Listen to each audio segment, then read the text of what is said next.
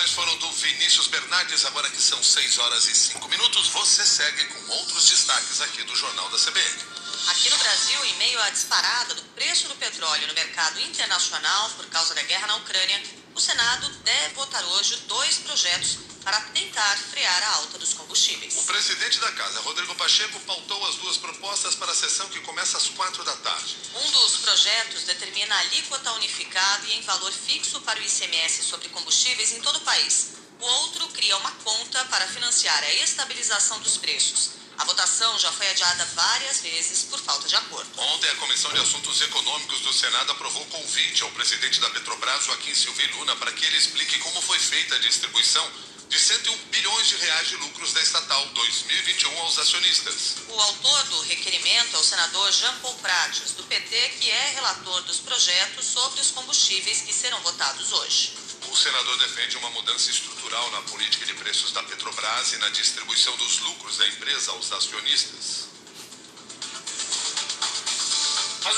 Importante realmente é a vinda do presidente da Petrobras para nos explicar como é que funciona a lógica de distribuir mais de 90% dos dividendos bastante significativos da Petrobras aos acionistas, é, em detrimento de reinvestimentos e também explicar um pouco a taxa do EBITDA, né, de retorno da, da empresa Petrobras, que está muito acima das congêneres empresas de petróleo, médios e estatais mesmo tempo em que apoia os projetos em tramitação no Senado, o governo decidiu criar um subsídio para conter o preço dos combustíveis. A iniciativa ganhou força ontem durante reunião entre os ministros Ciro Nogueira, Paulo Guedes, Bento Albuquerque, o presidente do Banco Central e o presidente da Petrobras. A ideia é dar um subsídio por três meses, no valor de 25 bilhões de reais, para que a alta no preço do barril de petróleo não seja repassada integralmente às bombas dos postos de combustível.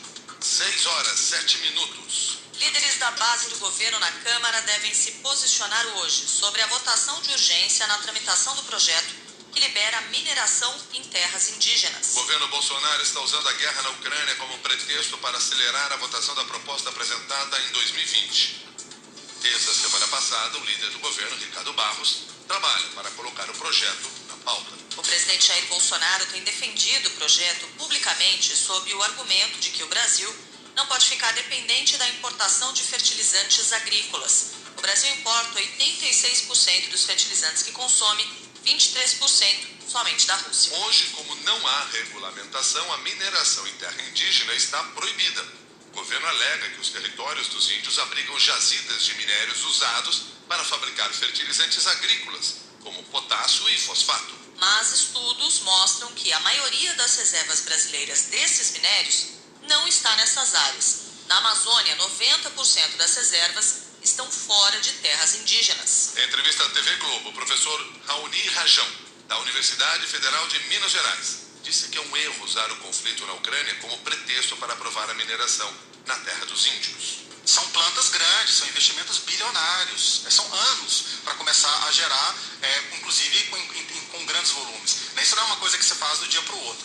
Portanto, não faz sentido aprovar uma lei né, utilizando uma falsa justificativa que isso vai resolver o problema dos fertilizantes, porque não vai, né, além de criar outros problemas socioambientais. Agora são seis e nove. O presidente Jair Bolsonaro usou o Palácio da Alvorada para fazer um ato de caráter eleitoral com líderes evangélicos. Mais de 20 pastores e bispos discursaram anunciando apoio das igrejas à reeleição de Bolsonaro. O evento foi uma resposta aos movimentos de outros pré-candidatos à presidência, como Lula e Sérgio Moro, que tentam conseguir os votos dos evangélicos. Em um discurso de mais de 30 minutos, Bolsonaro chorou. Reforçou as bandeiras conservadoras que o elegeram em 2018 e disse que conduz o país para o lado que os líderes religiosos quiserem. Eu agradeço do fundo do coração essa manifestação de preocupação com o futuro da nossa pátria nosso Brasil. Seria muito fácil estar do outro lado. Mas, como acredito em Deus, se fosse para estar do outro lado, nós não seríamos escolhidos. E eu falo nós, porque a responsabilidade é de todos nós. Eu dirijo a nação para o lado que os senhores assim o desejarem. 6 horas, 10 minutos. Está marcada para amanhã a votação no Congresso que pode derrubar o veto do presidente Jair Bolsonaro ao projeto que prevê a distribuição de absorventes para mulheres pobres. Ontem, há dois dias dessa decisão, Bolsonaro editou um decreto que garante o benefício para a parte das mulheres atendidas pelo projeto. Ao vetar a proposta aprovada pelo Congresso em outubro, Bolsonaro alegou que o texto contrariava o interesse público e não dizia de onde sairia o dinheiro. Mas o decreto assinado no Dia Internacional da Mulher também não deixa clara a origem dos recursos. Diz apenas que a distribuição depende de orçamento disponível. O ministro da Saúde, Marcelo Queiroga, tentou explicar a mudança de posição do governo. Alguns aspectos do projeto que foi vetado